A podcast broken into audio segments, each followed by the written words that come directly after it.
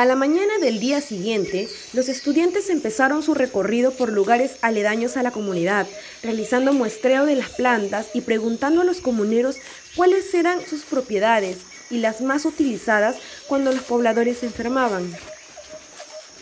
Uno de los comuneros les explicó que cuando no encontraban la planta que necesitaba, solían irse al monte de Campanilla, donde se encontraban las plantas más privilegiadas de la naturaleza. Pero eso sí, les recomendó que para subir al monte solo podían quedarse antes de que el sol se oculte. De lo contrario, los malos espíritus los acecharían. Aquí ya todos ya lo hemos visto ya. El Chuyachaque aparece y te roba. Siempre se apoya en un bastoncito al caminar. Pero eso sí, tengan cuidado. Recuerden que cuando empieza a caer el sol, él está al acecho. Cuidado que los lleva guambrillos. Esa misma tarde, tras haber escuchado las sugerencias y las advertencias del poblador, se dirigieron hacia el monte para la búsqueda de las plantas. Un monte con bastante vegetación y difícil de caminar, había numerosos insectos y el día era muy soleado, pero nada de esto importaba porque estaban comprometidos con su objetivo. Al llegar, quedaron asombrados con toda la vegetación, pues era la primera vez que tenían ante sus ojos tanta diversidad. Por esto no quisieron desaprovechar el momento. Ambos decidieron irse por caminos diferentes para obtener las mayores cantidades de muestras posibles, pero sabían que no podían alejarse mucho el uno del otro.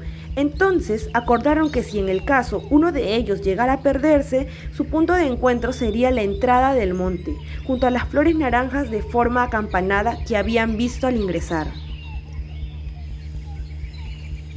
Cada uno estaba en lo suyo, muy concentrado en lo que realizaba, cuando y sin darse cuenta comenzaron a alejarse el uno del otro, hasta que la selva los había separado.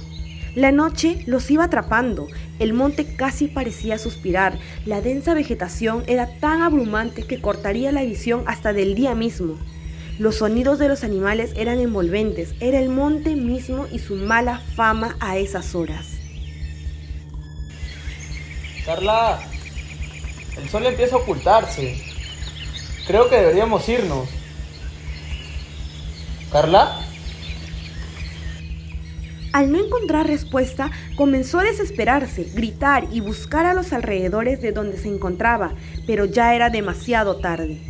Emilio empezó a recordar las advertencias y las historias del Apu y del poblador. Deseaba que no fueran ciertas, pues solo tenía la esperanza de encontrarla a la entrada del bosque.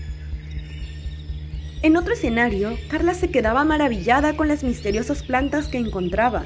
En ese momento, se dio cuenta de que se había alejado mucho de su compañero. Ya había caído la noche y no recordaba el camino de regreso. Fue ahí que a lo lejos escuchó la voz de Emilio, quien le daba señales por dónde podrían encontrarse. Al acercarse poco a poco, vio una borrosa silueta que indicaba que era él.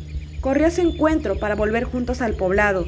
En medio de la caminata, Carla nota que Emilio se comportaba diferente, no hablaba mucho durante el trayecto y además notó en él una particular cojera que nunca antes había visto.